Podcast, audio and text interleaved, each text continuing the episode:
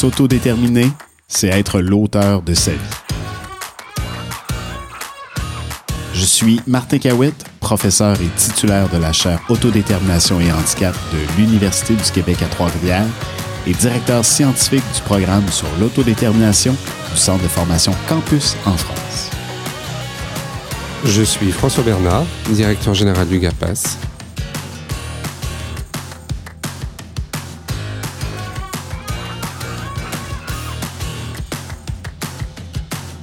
Ensemble, agissons pour l'autodétermination des personnes en situation de handicap, mais pas que. Pour ce septième numéro de Agir pour l'autodétermination, nous allons parler des risques.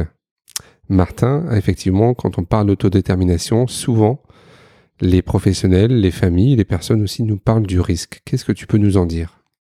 Le risque quand on accompagne une personne en situation de handicap, c'est un élément qui est un peu toujours présent, même si c'est c'est pas toujours un élément qu'on va nommer de façon explicite. Donc évidemment, dans cet accompagnement-là d'une personne en situation de handicap, on ne veut pas évidemment que la personne court des dangers, des risques démesurés, qu'elle se retrouve par exemple en grande difficulté. Évidemment, on veut assurer sa sécurité. En même temps, il y a une chose qui est essentielle dans la vie. Si on ne prend pas de risques, si on ne sort jamais de sa zone de confort, ben on ne peut pas faire d'apprentissage. Et là-dessus, il y a un très beau texte qui a été écrit au début des années 70 qui parle de la dignité du risque, où on dit ben, qu'une vie sans risque, c'est une vie sans dignité, parce que la vie, elle est faite de toutes sortes de risques et à travers ces risques-là, finalement, on apprend différentes choses. On pourrait paraphraser un peu en se disant qu'une vie sans risque, c'est aussi une vie sans autodétermination, parce qu'à chaque fois qu'on exerce notre autodétermination, il y a nécessairement des risques qui peuvent être associés à ça, des risques qui peuvent parfois constituer des dangers, mais les risques ne sont pas nécessairement synonymes de danger.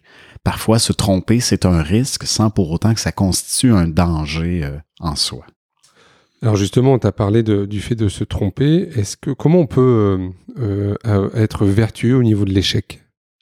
Ben en fait, si on est dans des objectifs de performance, c'est-à-dire qu'on cherche à performer, euh, donc à avoir une réussite, bien évidemment, l'échec ou le fait de se tromper va devenir quelque chose qui est négatif parce qu'on s'est trompé, on n'a pas performé.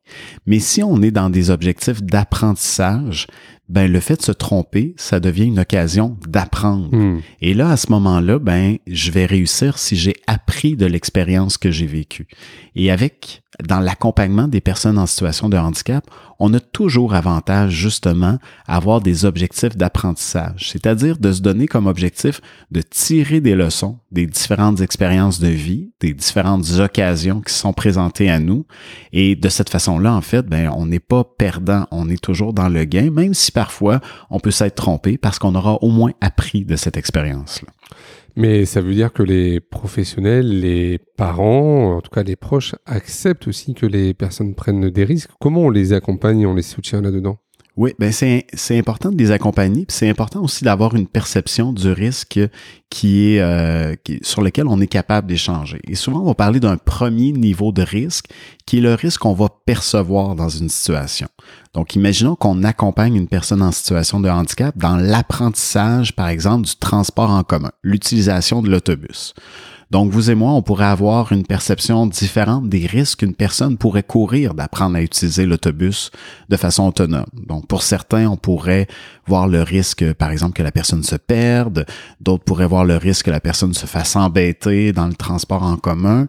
Euh, maintenant, ben, de ces perceptions-là, de ce risque-là perçu, on va aller progressivement vers un autre niveau de risque qui est celui du risque qu'on va tenter d'objectiver. Donc, est-ce que objectivement, ce risque-là, finalement, il est réel? Est-ce que c'est un, un risque, en fait, que la personne pourrait effectivement courir? Pour ensuite se poser la question à savoir, est-ce que c'est un risque qui est acceptable? Et un risque acceptable, en fait, c'est d'abord le risque que pourrait courir n'importe qui d'autre dans la même situation, mais un risque aussi dont la probabilité qu'il s'avère, puis les conséquences s'il s'avère, sont raisonnables. Donc, nécessairement, ça nous amène tous à avoir une appréciation subjective de ça. Et si on considère en fait que le risque, n'est pas acceptable, ben là, ça va nous, nous demander en fait de se questionner à savoir comment est-ce qu'on peut rendre ce risque acceptable. Donc, si je prends l'exemple de l'accompagnement dans le transport en commun, ben euh, dans l'apprentissage, ben, mhm. peut-être qu'une façon de rendre le, le risque acceptable, c'est peut-être d'avoir des trajets plus courts, c'est peut-être d'apprendre l'utilisation de façon progressive, c'est peut-être d'avoir un téléphone qui va me permettre d'appeler si jamais j'ai une difficulté. Et à partir du moment où on rend ce risque-là acceptable, ça nous amène au dernier niveau, qui est celui du risque partagé, où accompagnateur, membre de la famille, les proches, ben on assume le fait qu'effectivement, dans cet apprentissage-là, il y a peut-être des risques, mais c'est un risque qu'on va partager. Et si malheureusement le risque s'avère, ben on ne sera pas à chercher un coupable, mais bien à, ça va être une responsabilité qui est partagée autour de ce risque-là. Hmm.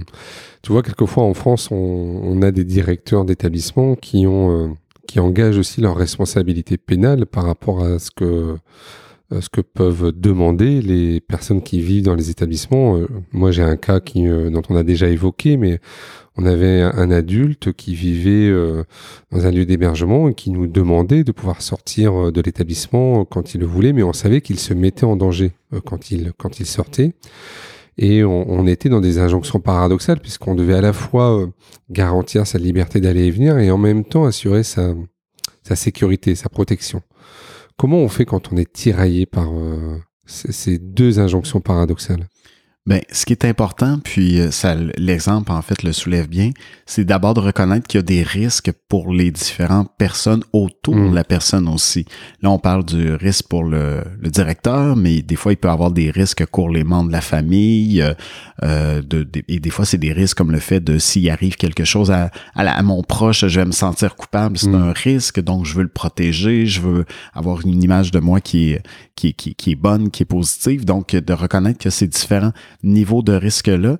Et quand on est confronté à des injonctions paradoxales comme celle-là, ben en fait, il n'y a pas de solution toute faite, hein. il n'y a pas de, de, de, de, solution simple et facile à tout ça, mais il vient un moment où derrière, euh, derrière ça, il y a des valeurs qui sont en jeu, c'est-à-dire qu'il y a des valeurs qui sont portées, la liberté de circuler, la protection de la personne, comment est-ce qu'on peut concilier l'un et l'autre, en fait, ça devient un, un défi de concilier différentes valeurs, mais surtout de le faire de façon conjointe, c'est-à-dire comment est-ce qu'on est capable d'ouvrir et de discuter ensemble. Il faut, d'une certaine façon, que chacun mette sur la table les risques qu'il perçoit dans une situation et les risques également que lui-même peut courir. Le directeur qui voit un risque pour lui-même, hmm. qu'il mette sur la table de la même façon aussi que la personne elle-même, les risques qu'elle court, les proches, euh, qu'est-ce que eux aussi même les, même les professionnels. Et même les professionnels. Puisque eux aussi euh, nous disent, euh, nous on a été formés aussi à prendre soin des gens et donc c'est compliqué quelquefois pour eux d'accepter que la personne puisse prendre un, un risque ou se mettre en danger. Euh, dans un autre numéro, on parlait aussi du, du terrain de jeu et du, et du cadre. Est-ce que euh, comment le fait de poser un cadre, ça peut permettre à la personne euh, de faire ses choix et donc de, de prendre des risques? Quand on pose un cadre, on rend des choses possibles. Poser un cadre, c'est rendre des choses possibles à l'intérieur de certaines limites. Contrôler, en fait, c'est diminuer les possibilités. Donc, ça devient important de poser un cadre, de poser les limites, de les poser clairement aussi, de les affirmer aussi, ces différentes limites-là. Il y a des choses qui sont possibles et il y a des choses qui ne sont pas possibles. Il y a des choses acceptables et d'autres qui ne le sont pas. Donc, la clarté du cadre devient essentielle. Ça veut dire parfois aussi que comme accompagnateur, on doit se questionner dans quelle mesure le cadre, il a été mis puis il a été posé clairement, sachant aussi que le cadre, il peut être négociable. Euh, l'heure de rentrée d'un adolescent, par mm. exemple, qu'il soit en situation de handicap ou pas d'ailleurs, c'est une question qui est souvent négociée et c'est négociable et c'est essentiel aussi de, euh, de se réajuster au fur et à mesure de l'avancée en âge, par exemple, de cet adolescent-là. Donc, le poser clairement, le définir clairement, c'est essentiel. Mm. Et, quelle, euh, quelle organisation on peut mettre en place dans des services communautaires ou dans tout type de service pour permettre aux professionnels de travailler sur ce cadre-là? Ben avant de, avant même d'aborder le risque dans une situation particulière, je pense que c'est important d'avoir cet échange-là aussi sur l'enjeu du risque dans les pratiques d'accompagnement. Si je suis, par exemple, dans un milieu résidentiel, dans un foyer d'hébergement, par exemple, ben, où est-ce qu'on perçoit des zones de risque? Qu'est-ce qu'on est prêt à accepter, à assumer comme risque? Qu'est-ce qu'on partage comme risque? Donc, ce rapport-là au risque, on a tous un rapport qui est différent On connaît tous des gens qui sont assez audacieux, qui vont prendre des risques sur le plan personnel dans leur vie, d'autres qui sont plus réservés, qui vont éviter de sortir de leurs habitudes. Donc, en fait, déjà là, juste d'être capable de se reconnaître pour soi par rapport à notre propre rapport au risque, dans quelle mesure on est à l'aise de prendre des risques ou pas, et ensuite, comment ça vient influencer notre façon d'accompagner euh, une personne individuellement. Je trouve que c'est le préalable essentiel pour qu'ensuite on puisse se construire une vision commune de des possibilités, du cadre finalement à poser, avec quoi est-ce qu'on est à l'aise, et tout en étant capable de reconnaître que ma perception du risque à moi n'est peut-être pas celle de, de, de, de, mon collègue, par exemple. Donc, de sortir de cette tendance-là qui pourrait être de tenter de convaincre mon collègue que oui, effectivement, c'est risqué ou non, c'est pas risqué, mais d'être capable de s'accueillir mutuellement sur les perceptions différentes qu'on peut avoir par rapport au risque. Oui, ça amène, ça m'amène plein de questions, hein, de ne pas être dans le jugement de la vie de l'autre, d'être dans de la communication non violente, euh, d'accueillir aussi euh, l'émotion quelquefois euh, que ça peut procurer euh, chez tout à chacun, que ce soit les proches, euh, les professionnels, euh, par rapport à cette question de, de, de l'acceptation du risque. Oui, tout à fait, en fait, parce que mon expérience de vie aussi peut m'amener à percevoir un risque dans une situation où une autre personne ne percevrait pas le même risque. Hmm. Donc, évidemment, si moi, dans ma vie, j'ai déjà accompagné une personne qui s'est, par exemple, perdue dans le transport en commun ou qui a eu vraiment un gros souci dans le transport en commun, voire même quelqu'un qui a peut-être, euh, qui s'est peut-être fait intimider dans le transport en commun, je vais nécessairement avoir une sensibilité plus grande au risque que, la personne pourrait courir euh, par rapport à quelqu'un qui a jamais été confronté à ce type de situation-là. Donc, ça veut dire, comme accompagnateur, et surtout quand on est dans un contexte de travail d'équipe, d'être à l'écoute et à l'affût de ces sensibilités-là que chacun peut, que chacun peut avoir et qui peuvent être différentes par rapport au risque. Merci beaucoup, Martin. Merci.